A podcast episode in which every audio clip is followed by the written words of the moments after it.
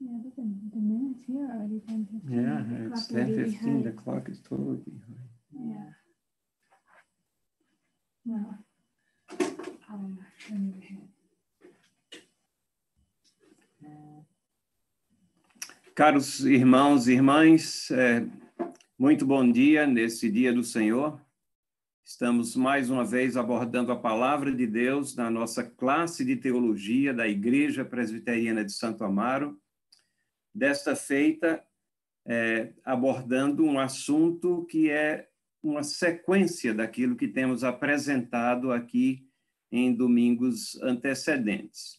Nesta manhã, nós vamos falar sobre a providência de Deus, ou melhor, nós vamos procurar deixar as escrituras falarem e vamos tentar eh, ver o que é que Deus tem a nos ensinar sobre essa doutrina que é tão semelhante e tão ligada à doutrina da soberania de Deus. E a grande questão é exatamente é, Deus governa o mundo? Deus governa o mundo? O mundo é governado por Deus? Essa é uma das grandes questões que nós queremos abordar hoje, porque ela tem tudo a ver com a providência de Deus. Antes disso, vamos procurar a orientação dele em oração. Senhor Deus, nós te agradecemos pelas bênçãos que temos recebido, mesmo no meio de tantas incertezas, às vezes perplexidades no que diz respeito às coisas que vão ao nosso redor, sobre as quais nós não temos controle. Mas nós te pedimos e te suplicamos que a nossa confiança em Ti, Deus soberano, não venha a fenecer. Que nós estejamos sempre confiantes de que Tu és sábio, todo-poderoso, Tu sabes o que é melhor para nós, Tu tens os Teus propósitos, as Tuas razões, e elas serão cumpridas na nossa vida e na vida de todas as pessoas. Ajuda-nos, portanto, a nos mantermos como servos fiéis, fiéis à Tua palavra, procurando os teus caminhos. Perdoa os nossos pecados, a nossa falha, a nossa fraqueza, a nossa incredulidade até. Em nome de Jesus. Amém. Então, irmãos, quando abordamos esse eh, assunto da providência de Deus, eh, e eu disse que ele é ligado à questão da soberania de Deus, podemos até indagar: a soberania de Deus e a providência são a mesma coisa? São apenas termos sinônimos que nós podemos é, trocar entre si, eles são intercambiáveis. Eles querem dizer apenas que Deus é onipotente, que pode todas as coisas e, portanto, é, ele tem um plano e, e esse plano procede desde toda a eternidade. Normalmente, quando falamos da soberania de Deus, nos referimos bastante a esse plano, e a palavra de Deus nos diz lá em Jó 42, versículo 2: Bem sei que tudo podes, e nenhum dos teus planos pode ser frustrado. Mas preste atenção no que é que o verso diz. Ele diz que Deus tem planos. Esses planos, nós aprendemos de outras passagens, são planos eternos. Deus Todo-Poderoso e sábio, onipotente, onipresente, e ele é infinitamente superior às suas criaturas, ele tem um plano e ele vem executando esse plano. E aí é que nós começamos a entrar nessa questão da providência. Nenhum dos seus planos pode ser frustrado. O que é que frustra um plano? Quando ele não é executado. Mas no que diz respeito a Deus, os planos de Deus eles são executados. Então, nós poderíamos é, definir providência como sendo o exercício sábio e proposital da soberania divina. O exercício sábio e proposital da soberania divina. É aquele plano colocado em ação. Um plano que não é um plano aleatório, não é um plano sem propósito, mas um plano que tem propósito, que tem objetivo e que procede de um Deus soberano. E esse Deus soberano, nós sabemos, ele é amor, e ele é justiça, e ele é santo, e todas as suas características, todos os seus atributos, então, estão envolvidos nesse plano, para que seu nome seja glorificado e nós sejamos participantes dessa glória de Deus que nos é derramada pela sua misericórdia, pelo sacrifício de Cristo Jesus. A palavra de Deus nos diz também em Isaías 46, versículos 9 e 10: Eu sou Deus, não há outro. Eu sou Deus e não há outro semelhante a mim, que desde o princípio anuncio o que há de acontecer e desde a antiguidade as coisas que ainda não sucederam. Que digo, o meu conselho permanecerá de pé, farei toda a minha vontade. Note, isso é a palavra de Deus que está falando. Ela diz que não basta você ter uma espiritualidade qualquer. Às vezes é muito comum nos dias de hoje a gente ver pessoas dizendo: o importante é que alguém tenha alguma religião. Não importa que religião, o importante é que você é, saiba que você tem alguma coisa que está além de você. Não é suficiente isso, porque a nossa fé tem que ser colocada naquele único Deus. E o caminho para esse único Deus é a pessoa de Cristo. Não há outro semelhante a ele. E esse Deus tem um plano soberano que vem desde a antiguidade ou desde a eternidade, e ele anuncia esse plano, ele comprova que ele tem um plano quando ele anuncia as coisas e elas são tão certas quando estão sendo anunciadas, como depois quando foram concretizadas. O meu conselho, ou a vontade dele, permanece de pé farei toda a minha vontade. Esse fazer a vontade de Deus.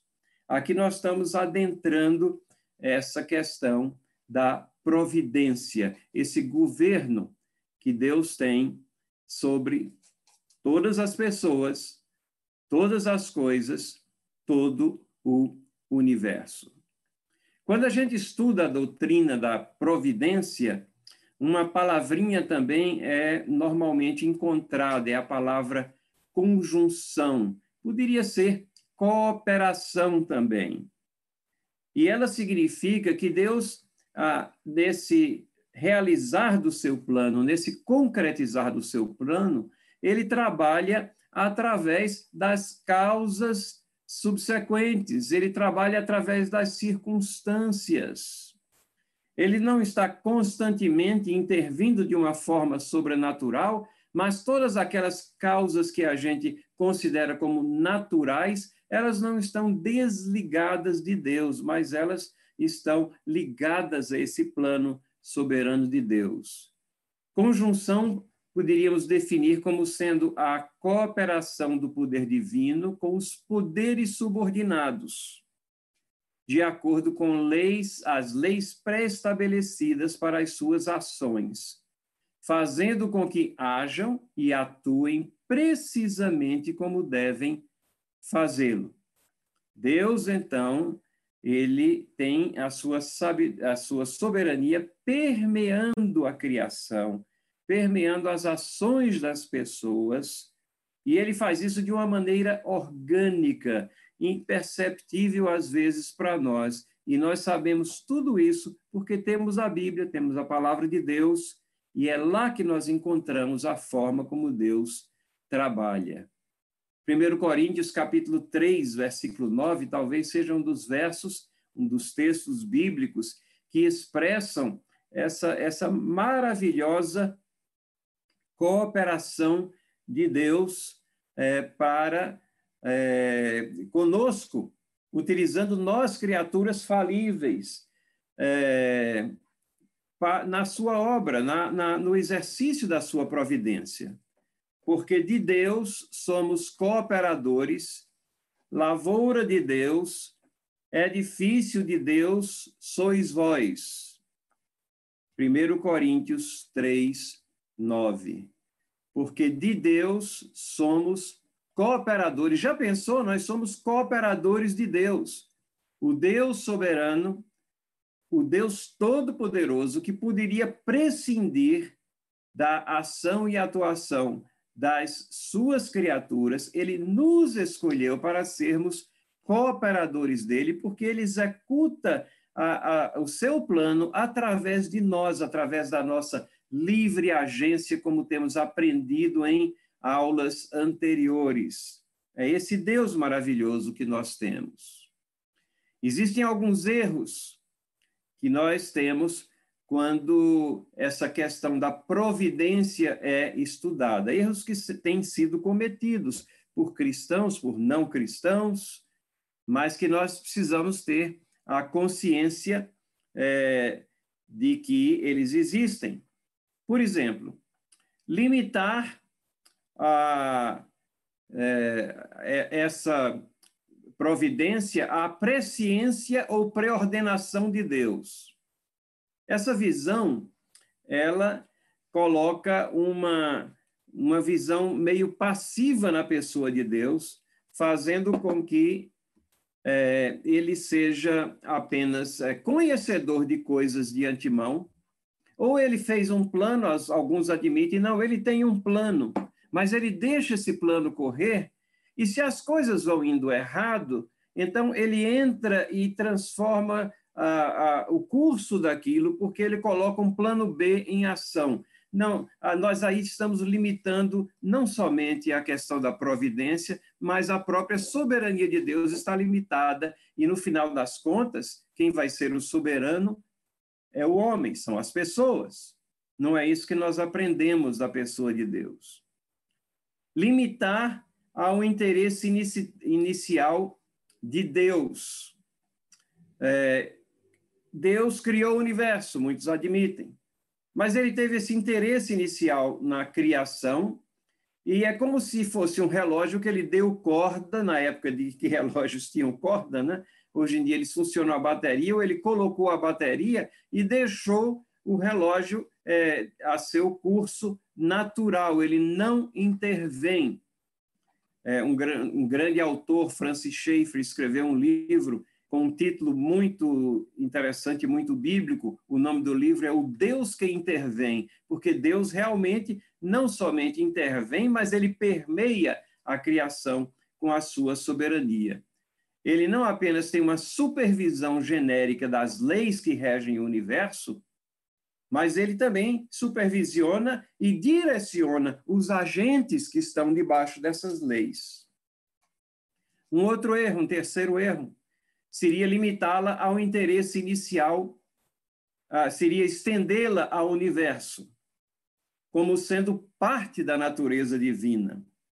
É, essas pessoas acham que não tudo é Deus e, e, muitas filosofias orientais elas vêm com essa história, ela vem com essa noção da criação. Tudo é parte de Deus e muitas vezes essa questão da ecologia em vez de focarmos a nossa atenção para o cuidado da criação, essa é a visão correta, nós vivemos na criação de Deus e temos que cuidar dela, elas dizem: você não pode mexer na, na, na natureza porque ela é divina. Inclusive, há até um, um nome né, colocado para a, a Terra, Gaia, como se fosse uma entidade divina que tivesse é, vida própria. Existem até é, comerciais na televisão é, que, é, como se fosse a Terra falando e tivesse é, superioridade sobre as criaturas. Não, nós cuidamos da criação de Deus, mas nós não achamos que a criação é Deus. Isso é panteísmo. E um quarto erro é achar que a realidade de Satanás significa que é ele que rege o mundo. Ou seja, Satanás é real? Sim, nós sabemos que ele é. A Bíblia nos fala que Satanás é uma realidade. Mas alguns dizem que a realidade de Satanás significa que é ele que está em controle do mundo. numa certa ocasião, eu estava na minha casa e bateram na minha porta e encontrei é, dois, é, duas pessoas lá, bem vestidas, testemunhas de Jeová, e a primeira pergunta que me fizeram foi essa: é, quem é que é, está em controle do mundo? E eu respondi: Deus.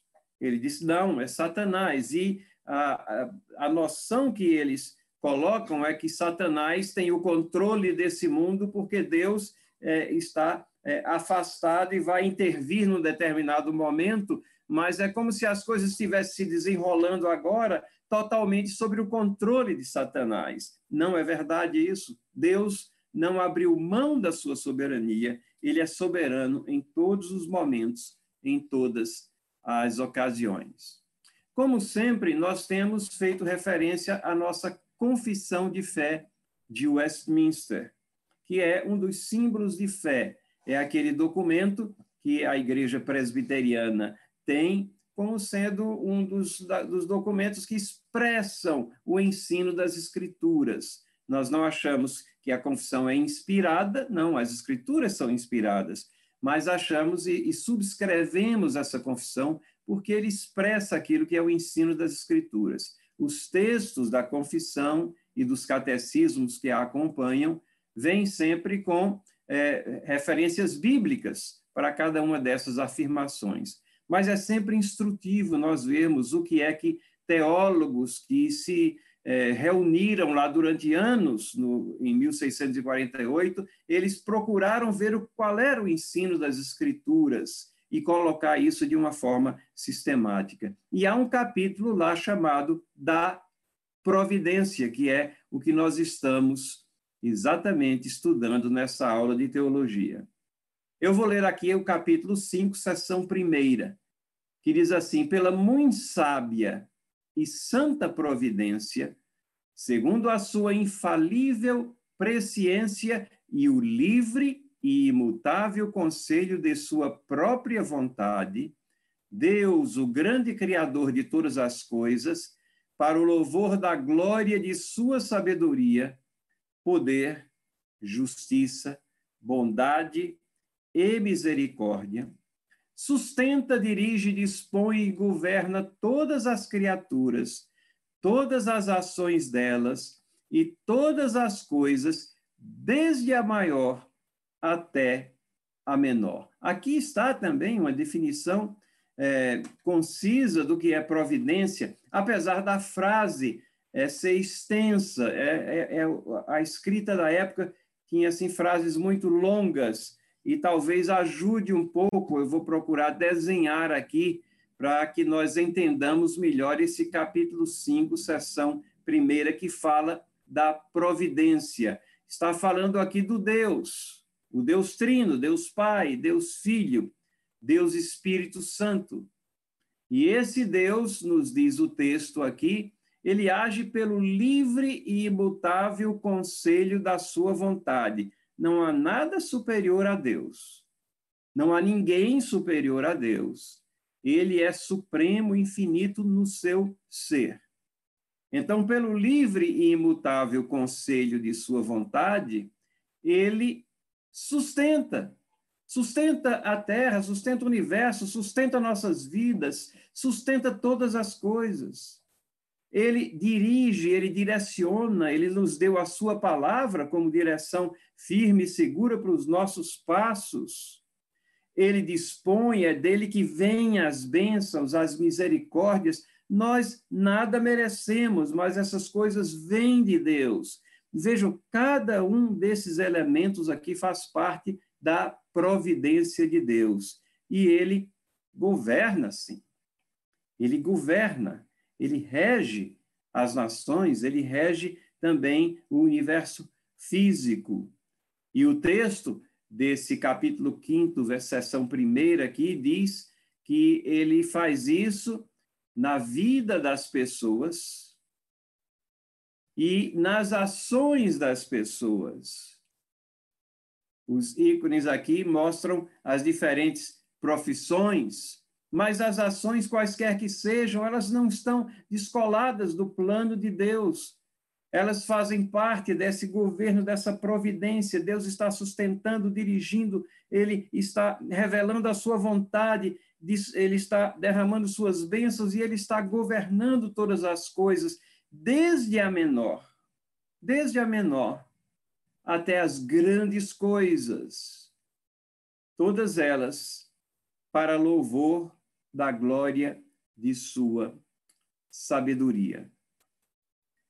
E o capítulo quinto, ele continua, ele tem, na realidade, sete sessões, mas eu vou ler apenas é, mais à frente duas mais. Mas antes de tudo, deixe-me dizer aqui isso, que alguns cristãos acham que a natureza é um sistema fechado, fora do controle de Deus. Será que você nunca pensou assim? Eu, de vez em quando, eu me pego pensando assim, né? A gente vai é, agindo, interagindo com todas as coisas no nosso dia a dia e a gente se esquece de que Deus está presente em todas as ações, todas as coisas. A natureza não é um sistema fechado que funciona por si próprio. Essas pessoas é, às vezes consideram que Deus pode, eventualmente, ele pode intervir, mas, em geral, entendem que a natureza segue o seu próprio curso. Gente, esse envolvimento, esse, esse entendimento tem mais a ver com naturalismo ateu do que com fé bíblica. Nós cristãos temos que estar muito aguçados na nossa percepção para não deixar que esse pensamento que não provém de Deus, de que ele está afastado, ausente, que ele não tem nada a ver com as coisas, porque isso caracteriza um naturalismo ateu que nega Deus. Colossenses 1, 17, aqui eu estou citando no Novo Testamento na linguagem de hoje, diz assim: Antes de tudo ele já existia, e por estarem unidas com ele, todas as coisas são conservadas em ordem e harmonia. É ele que é o preservador, o doador da vida. É ele que dispõe a sua revelação, as suas bênçãos, as suas misericórdias para o nosso caminhar. É ele que direciona. E como eu disse, a confissão de fé, ainda na seção 2, diz assim: posto que em relação à presciência e ao decreto de Deus, que é a causa primária, todas as coisas acontecem imutável e infalivelmente, contudo, pela mesma providência, Deus ordena que elas sucedam, necessárias, livre ou contingentemente, conforme a natureza das causas secundárias. Lembra que eu falei que é, uma, é um trabalhar orgânico na, na, naquilo que a gente faz no dia a dia. Nós achamos que estamos é, na, na condução da nossa própria vida. Nós podemos até planejar nossos passos, mas é de Deus que vai sair a possibilidade de nós trilharmos os nossos passos, a nossa vida, de onde vai vir o nosso sustento, o nosso emprego. As incertezas dessa vida estão fora dos planos de Deus? Não, estão nos planos de Deus, mas para nós nunca poderíamos prever como a situação que nós estamos vivendo e vivenciando agora. Seção 3 diz assim: na sua providência comum, Deus emprega meios. Todavia, ele é livre para operar sem eles, sobre eles ou contra eles, segundo o seu beneplácito. Então, Deus age organicamente na criação, mas, de acordo com a sua vontade, ele pode agir é, de uma forma é, extraordinária. Ele pode agir de uma forma como se fosse uma intervenção naquilo que nós achávamos que era o curso natural. Para ele, é o curso natural, ele é soberano sobre todas as coisas. Para nós, alguma é, situação, para usar um termo da atualidade, uma atuação disruptiva daquilo que esperávamos que fosse normal, mas aquilo vem e flui do próprio poder de Deus. É, os, é, as sessões é, 4, 5 e 6, elas também falam da soberania de Deus, mas para abreviar o nosso tempo, eu pulo para a seção 7, que diz: Como a providência de Deus se estende em geral a todas as criaturas, assim, pois, de um modo muitíssimo especial, essa mesma providência cuida de sua igreja e tudo dispõe a bem dela. O Deus que planejou é o Deus que vai acompanhar os passos da igreja. É por isso que Cristo diz que as portas do inferno não podem prevalecer sobre a marcha da igreja. Por quê? Porque ele está em controle disso daí, está nos seus planos. O Deus soberano realmente é o Deus que acompanha com sua providência. Com frequência eu tenho trazido também, relembrado, o Catecismo de Heidelberg, é escrito em 1563, ele é escrito com uma linguajar bem, bem simples aqui, e a pergunta 26 diz assim, e fazendo referência né, ao credo dos apóstolos, em que você crê quando diz, creio em Deus Pai Todo-Poderoso, Criador do céu e da terra? Notem como a questão da providência está na resposta aqui. Creio que o eterno Pai do nosso Senhor Jesus Cristo, que criou do nada o céu e a terra e tudo que neles há, e também os sustenta e governa por seu eterno conselho e providência, veja, governa por seu eterno conselho e providência, é o meu Deus e o meu Pai por causa do seu Filho Cristo.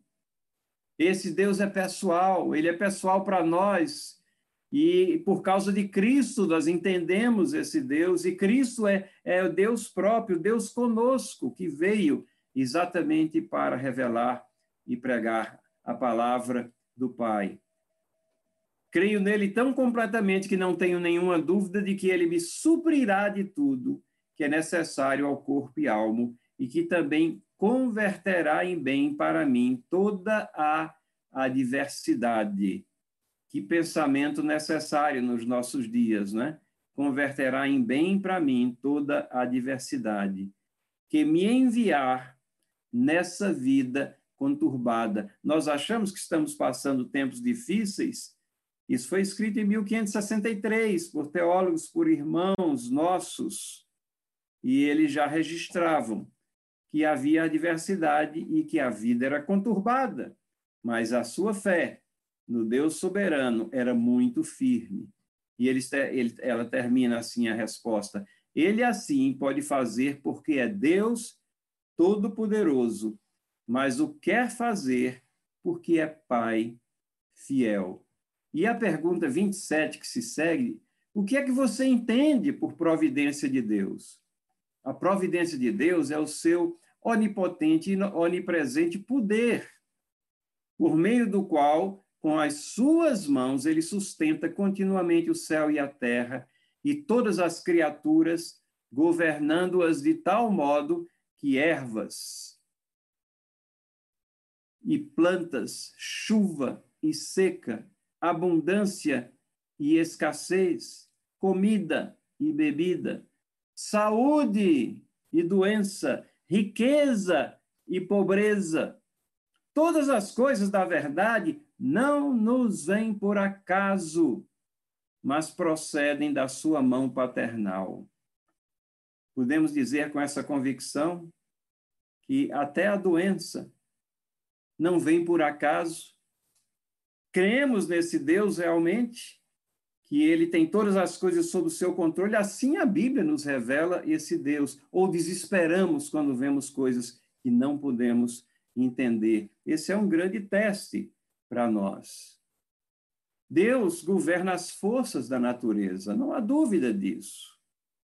Muitos até que se é, colocam como pregadores, como teólogos, chegam a duvidar disso, mas está tão claro na palavra de Deus. Ele envia as suas ordens à terra, a sua palavra corre velozmente, dá a neve como lã, espalha geado como cinza, arroja o seu gelo em migalhas, quem resiste ao seu frio, manda sua palavra e o derrete, faz soprar o vento e as águas correm.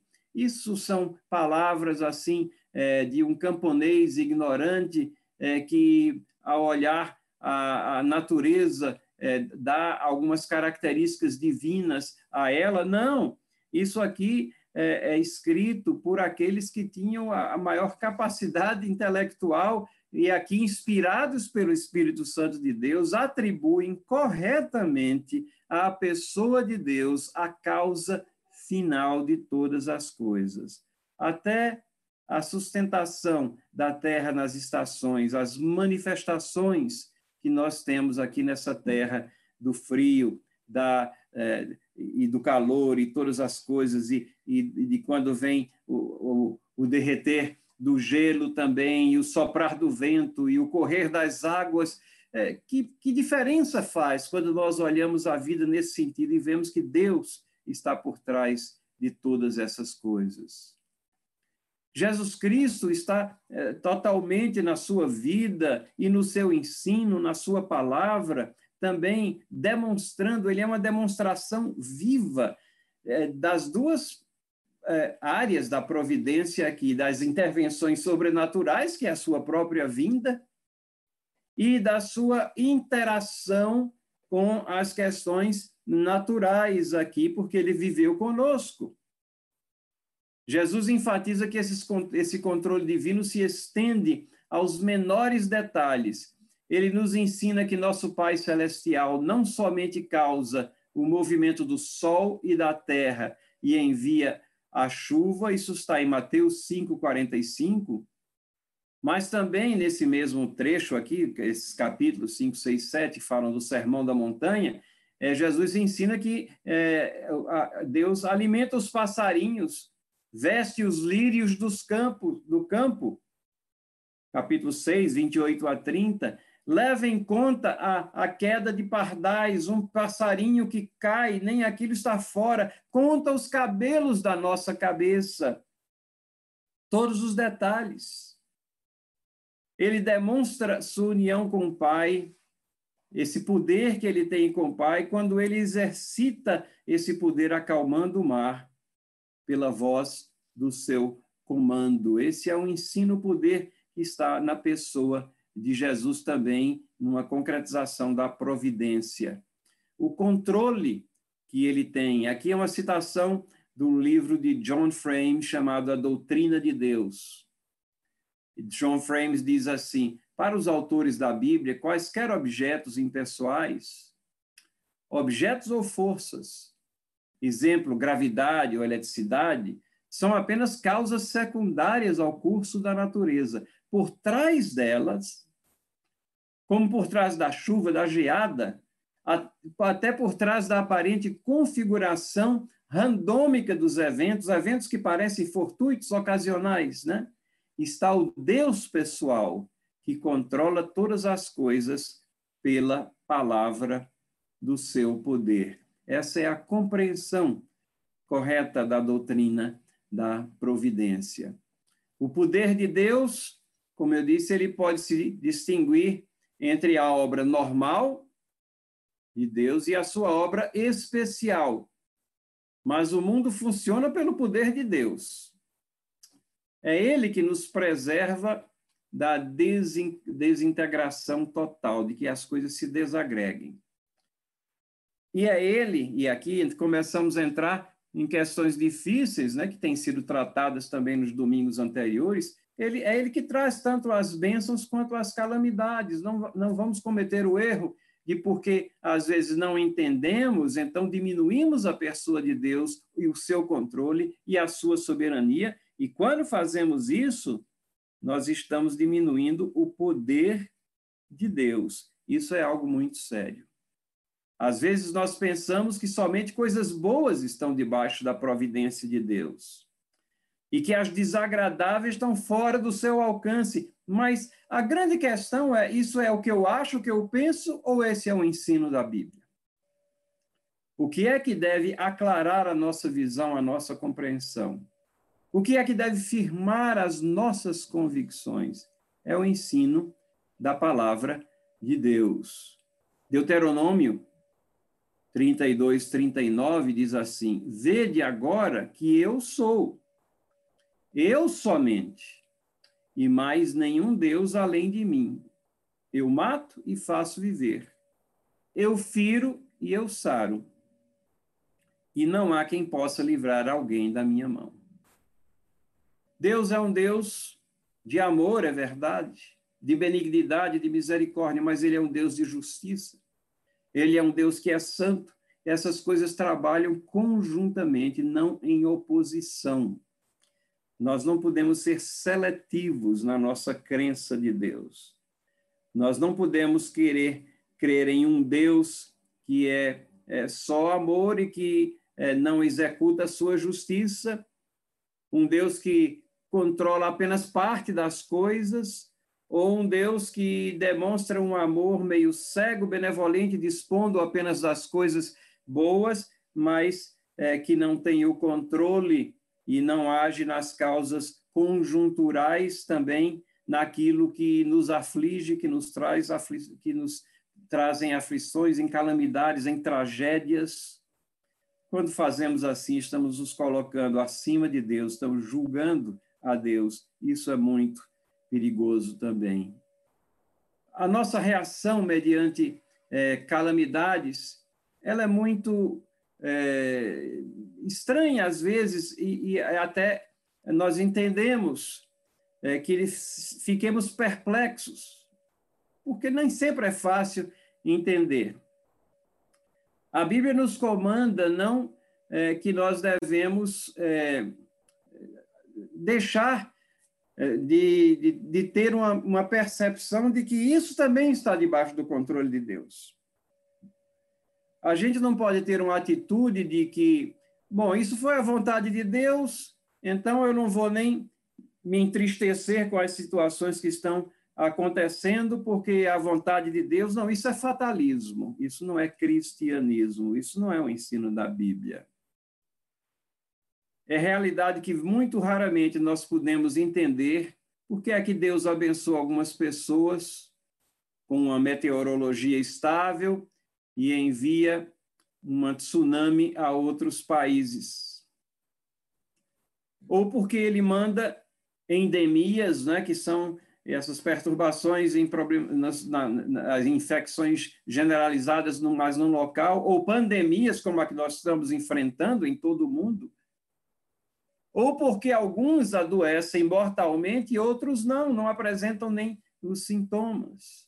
Como entender essas coisas? Essas perplexidades também, elas estiveram presentes na vida do salmista no Salmo 73, quando ele expressa essa perplexidade é, de que via, às vezes, o ímpio prosperar, e, e enquanto que os fiéis estavam amargando problemas e calamidades ou tragédias em sua vida, mas quando a gente lê o salmo todo, a gente vê que ele ele não se afasta de Deus, ele se achega a Deus.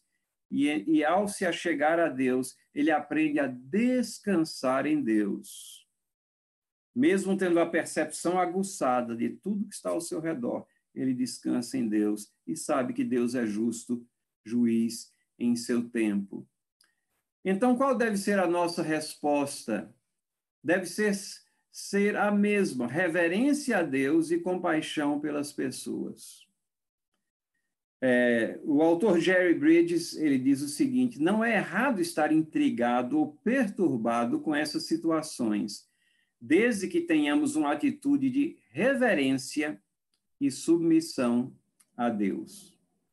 Na realidade, se não nos sensibilizamos com tragédias, isso indica falta de compaixão para com outros. No entanto, temos que ter o cuidado de não removermos em nossas mentes Deus do seu trono, ou colocá-lo de lado, às vezes até trazendo a uma posição onde ele é julgado por nós. E, infelizmente, muitos fazem isso, ou têm feito isso. Não é o caso de Simonton. Ashbel Green Simonton foi o primeiro missionário presbiteriano aqui no Brasil. E aqui chegou em 1859 e é, um jovem faleceu cedo, faleceu com 34 anos de idade e teve um ministério curto de sete anos e meio. No meio desse ministério, ele casou-se, é, voltou aos Estados Unidos, aquelas viagens longas de navio, né, naquela época, casou-se, trouxe a esposa e teve uma filhinha, mas a esposa morreu de parto. E ele foi acometido de uma grande tristeza.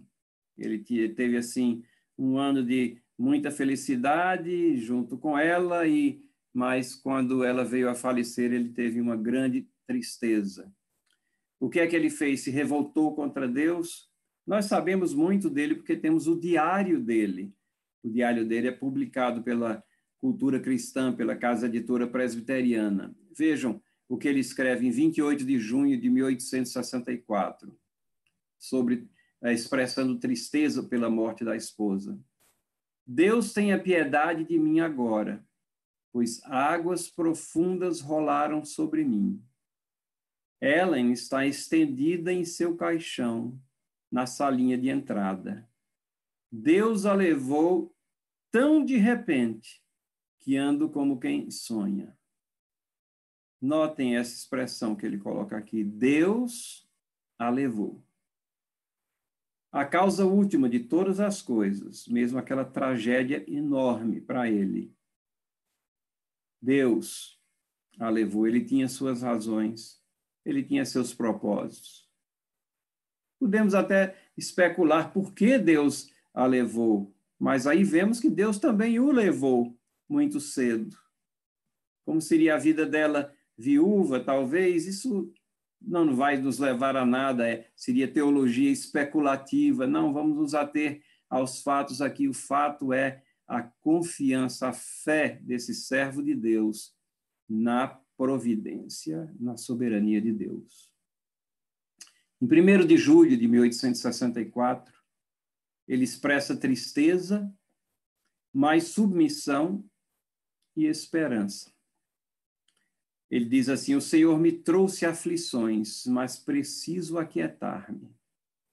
A menos que me curve submissivamente sob esse golpe, temo tornar-me duro Alegra-me saber que a morte encontrou minha querida esposa preparada.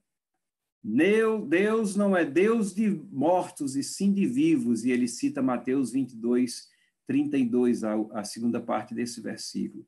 Essa passagem da Escritura é muito preciosa para mim, agora mais do que nunca. Vejam, os pensamentos dele são levados a Deus. Deus é Deus dos vivos. Então a esposa dele, ainda que estava morta, ainda que estava morta, ela vive em Cristo. Ela era uma serva de Deus, tinha fé. E ela foi chamada ao lar celestial, aonde ele foi chamado também. Então aquilo era uma expressão de esperança. Era uma expressão de tristeza? Era, mas também de submissão a providência de Deus, a soberania de Deus, era uma expressão, acima de tudo, de esperança. Em 5 de julho de 1864, eu queria que vocês notassem a quem ele, é, ele prescreve ou, ou é, essa fonte de aflição. Ele diz assim: passou-se uma semana de solidão, uma semana do falecimento da esposa. Vivo com as lembranças da minha esposa que me foi tomada, do cuidado do querido bebê que ela deixou. Que aquele que me afligiu possa ajudar-me a suportar o fardo agora, agora colocado sobre mim. Muitas vezes, ao refletir sobre os textos bíblicos que falam sobre o sofrimento, eu ficava a imaginar por que havia sido poupado. Mas agora o sofrimento chegou. Exatamente quando meu cálice de felicidade terrena estava cheio, a fonte da maior parte de minhas alegrias mais puras me foi tirada. Sinto um vazio que nada pode preencher, a não ser o próprio Deus. Quantos de nós poderiam dizer, como Simon diz, quando nós atravessamos dificuldades e problemas, que essa aflição vem de Deus. Você sabe que para chegar a esse, esse nível de percepção, é preciso uma grande conscientização de que nós nada somos, nada merecemos. Tudo que temos de bom nessa vida, de felicidade, vem de Deus. Adversidades também virão no plano soberano de Deus. Está incrustado nos seus propósitos insondáveis, a gente pode expressar e derramos expressar perplexidade, aí vamos derramar o nosso coração perante Deus, mas nunca deixar murchar a nossa confiança nessa soberania, porque é essa confiança que o sustenta. E ele diz: aquele que me afligiu possa ajudar-me a suportar o fardo agora colocado sobre mim. E ele reconhece a felicidade, mas ele reconhece um vazio que nada poderia preencher. E ele se submete a esse Deus. Essa é uma compreensão admirável da providência de Deus, que ela se estende, sim, também àquelas questões que são tragédias. A tragédia que nós atravessamos hoje é uma pandemia que atinge o mundo todo. A tragédia da perda de um ente querido é, às vezes, até mais devastadora para nós pessoalmente, porque representa é, uma, uma, uma baque é, inimaginável, indescritível, e só aqueles que já sofreram essa perda podem saber a aflição que isso pode trazer numa vida. Mas a confiança em Deus é o segredo de mantermos o nosso caminhar nesse mundo tenebroso onde impera o pecado, e o nosso caminhar rumo a um lugar onde não existe morte, não existe doença, não existe aflição, não existe tragédia, porque é a criação resgatada, são pessoas redimidas que vão estar na presença de Deus. Deus governa, então, irmãos e irmãs, todas as coisas. Não devemos duvidar disso. E essa vontade soberana se expressa em sua providência. Mesmo as coisas que não entendemos têm um propósito e objetivam o nosso bem. A Bíblia não poderia ser mais clara do que esse texto de 2 Crônicas, capítulo 7, versículos 13 e 14. Se eu cerrar os céus, de modo que não haja chuva, ausência de chuva. Lembram quando a Austrália estava pegando fogo? E todo mundo clamando por chuva e a chuva não vinha. Os céus estavam cerrados, coisas contemporâneas que nós vivenciamos hoje.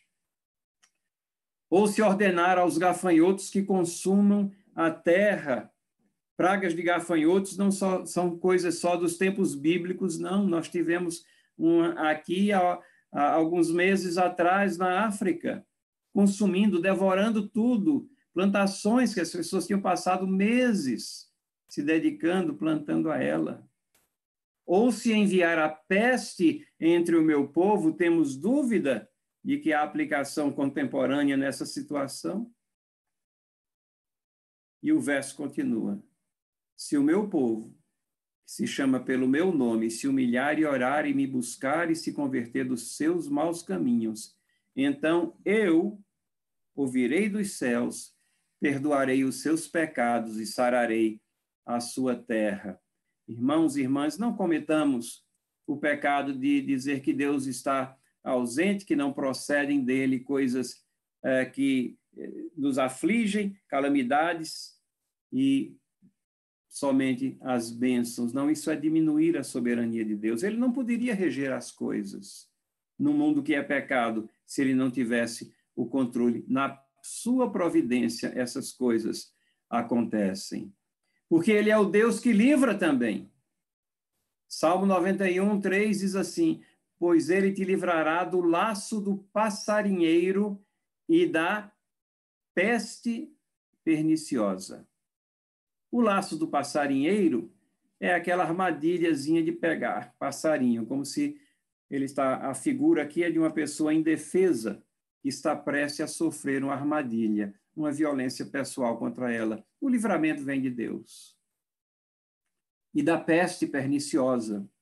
Como aqui estamos atravessando, de onde vem o livramento? Vem de Deus. É óbvio que Deus, como nós temos visto, trabalha através das circunstâncias e da conjuntura e das pessoas.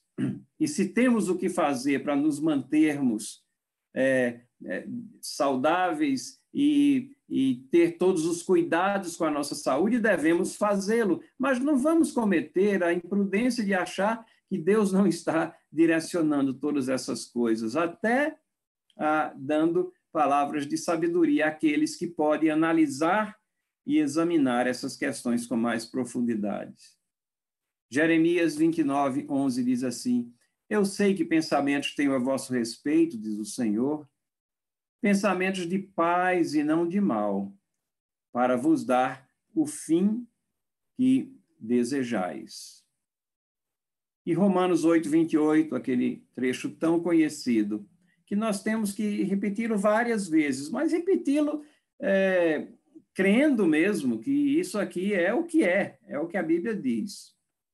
Sabemos que todas as coisas cooperam para o bem daqueles que amam a Deus, daqueles que são chamados segundo o seu propósito. Note, todas as coisas, não está dizendo aqui só as coisas boas. Se for falar só das coisas boas, seria redundante, né? As coisas boas, nós gostamos dela, achamos que vem para o nosso bem mas todas as coisas. Temos que ter essa fé de saber que mesmo, mesmo as coisas adversas vão contribuir para o nosso bem, mesmo que a gente não saiba exatamente qual vai ser o término, quando vai ser o término, ou como isso será usado para o nosso bem, mas tenhamos a certeza que Deus sabe e é o Deus que planeja, o Deus que promete, é o Deus que executa. Isso é a providência de Deus. Felizmente, temos alguns que se colocam contra essa doutrina da providência de Deus e colocam é, assim de uma forma muito é, tão virulenta que nós temos até às vezes é, receio de abordar esses pensamentos, mas para esclarecimento do povo de Deus é necessário que a gente faça menção. E o pastor até já fez referência a, a uma opinião desse pregador que eu vou colocar aqui, é, porque são postagens públicas, estão disponíveis a qualquer um que pesquisar, e ele não faz segredo de suas opiniões também, não é uma coisa velada, e, e, termina influenciando muitas pessoas. Por isso é necessário que, no contexto de tudo aquilo que a gente tem apresentado aqui, a gente verifique analise, como os berianos, se as coisas são realmente assim. E eu me refiro a esse Twitter do Ricardo Gondim, eh, que ele colocou aqui no dia 23 de 4, três dias atrás, né? E ele diz: enviaram para minha mulher, eu bloqueei o nome da esposa dele aqui, um texto de um tal de John Piper, calvinista dos Estados Unidos. John Piper, ele é um pregador muito abençoado por Deus e ele escreveu um livro sobre a atual pandemia que está sendo disponibilizado por esses dias aí é, eletronicamente de forma impressa também pela editora Fiel. E aí uh, Gondim continua. Ele diz que Deus mandou o Covid que está no controle e sabe o que faz. Ora, é o que a gente está falando também, né? Deus está no controle e sabe o que faz. E aí ele faz uma citação aqui, pinçada, de todo um contexto do livro. Todas as mortes são uma bênção enviada pelo Senhor. E aí ele tem essas palavras temerosas aqui. Esse Deus é meu demônio. Irmãos e irmãs, não acreditar na soberania de Deus é algo muito perigoso, porque você termina destruindo as raízes, as bases, o alicerce é, da fé. Vejam aqui esses outros textos aqui. É, um é, do dia esses, é, do dia 1 de abril, 4 de abril, e os outros três do dia 4 de abril, a repulsa da sociedade às explicações estapafúrdias do movimento evangélico ao que nos acontece, tipo, Deus tem tudo seu, sob seu controle e sabe o que faz, deve ser proporcional à fala de Jesus, quando o sal perde o sabor para nada mais presta, senão para ser pisado pelos homens. Eu só posso entender que ele está dizendo que ele é contra dizer que Deus tem tudo sob seu controle. E é contra também dizer que Deus sabe o que faz, que é o que nós estamos afirmando aqui. No, no, na, no, no post seguinte, na afirmação de que Deus é amor, perdi o receio de abandonar o modelo teológico que o compreende a partir do poder. Vocês notaram que nós estamos falando aqui sempre do poder de Deus trabalhando em harmonia com as suas outras características e atributos, com seu amor, com a sua justiça. Essas coisas não são antagônicas, elas são harmônicas. Mas ele abandona o modelo teológico que compreende a partir do poder, opto em reconhecê-lo na pessoa de Jesus. Nós reconhecemos a pessoa de Jesus também, mas nós não achamos contradição entre os ensinamentos de Jesus e o ensinamento total das Escrituras Sagradas. No filho de Maria, Deus chora, a dor do mundo dói tanto. Palavras piedosas, de sensibilidade, mas são bíblicas. E aí, no seguinte, ele diz: chegou a hora de dizer que existem sim mortes absurdas, desnecessárias, sem propósito. Vimos que providência é exatamente a, o exercício proposital da soberania de Deus. Mas ele diz que existem coisas sem propósito. E isso implica em afirmar: Deus está no controle da história é um cinismo. Não, não é um cinismo é apenas uma percepção do que a Bíblia ensina. E o último, já não faz sentido manter a ideia de um Deus que nos quer submissos e suprimidos de liberdade. E nós temos ensinado aqui que Deus quer sim que nós sejamos submissos à sua vontade e que nós temos livre agência. Essa caricatura de dizer que ele suprime a liberdade é, ignorar que Deus trabalha de uma maneira orgânica através do nosso querer e fazer. É que da soberania de Deus é incompreensível em muitos aspectos, mas isso não diminui a revelação bíblica que diz que ele é Deus soberano. Ricardo Gondim está fazendo nada mais, nada menos do que refletir ideias que ele já tinha expresso. Em dezembro de 2004, quando houve aquela tsunami na Indonésia. Nós nos acostumamos a, a pensar no tsunami no Japão, que aconteceu em 2011, mas ah, lá do Japão, porque tinha tantas câmeras naquele país que nós vimos ali é, uma devastação assim, praticamente ao vivo e em cores no momento que estava acontecendo. Mas a, a da Indonésia, as, as, estimativas são que houve em torno de 300 mil mortes ou mais naquela tsunami que devastou ilhas ali da Indonésia. E naquela tragédia, no final de 2004, e que eh, os primeiros eh, dias de 2005 também foram marcados por aquilo, Gondim escreveu o seguinte: diante de uma tragédia dessa magnitude, precisamos repensar alguns conceitos teológicos. Vejam, é, é a tragédia agora que vai moldar a nossa teologia, não é a palavra de Deus. Tem alguma coisa errada com isso, né?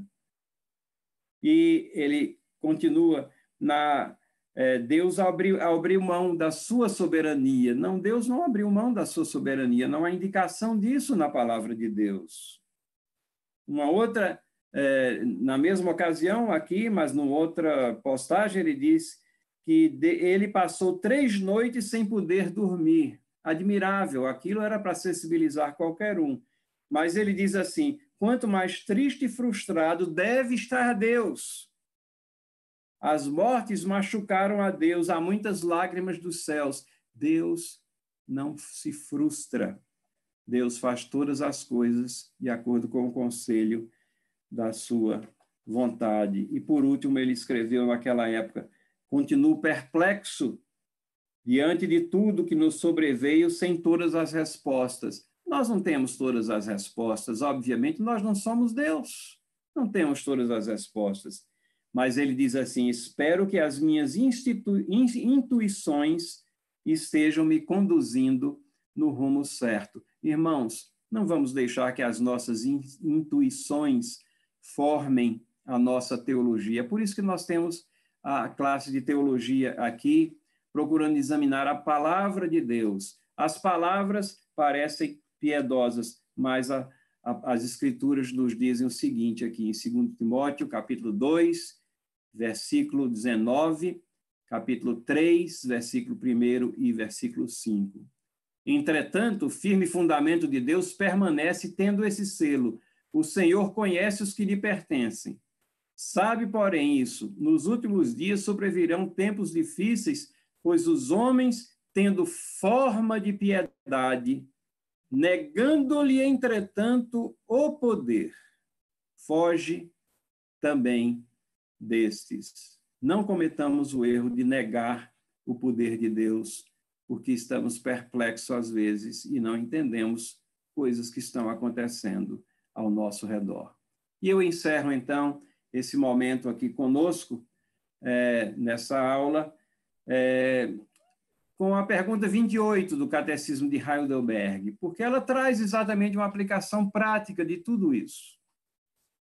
A pergunta diz: que benefício há em sabermos que Deus criou todas as coisas e que continuamente as sustenta pela providência? Isso é, é apenas para satisfação intelectual nossa? Não.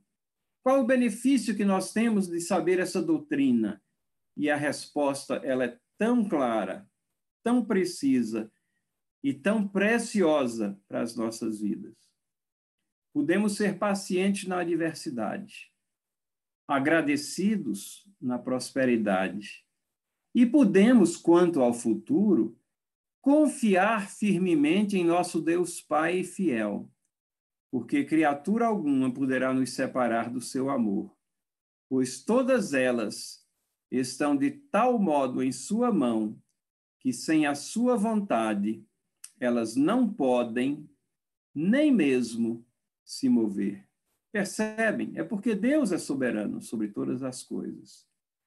E nós podemos confiar o nosso futuro nas suas mãos, através de Cristo Jesus, nosso Senhor, nosso Salvador, que tudo pode.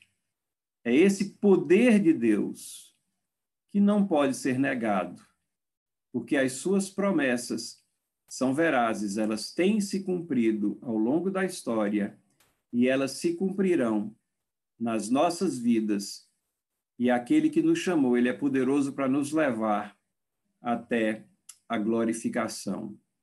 Que Deus nos dê uma semana abençoada e ele continue a nos livrar dos perigos desse mundo tenebroso e que também ele abençoe o nosso país e os seus governantes que foram postos nesses lugares de autoridade pela providência de Deus. E estamos vivendo tempos conturbados também. Estejamos orando por tudo isso. Deus abençoe a todos que tenham uma semana abençoada.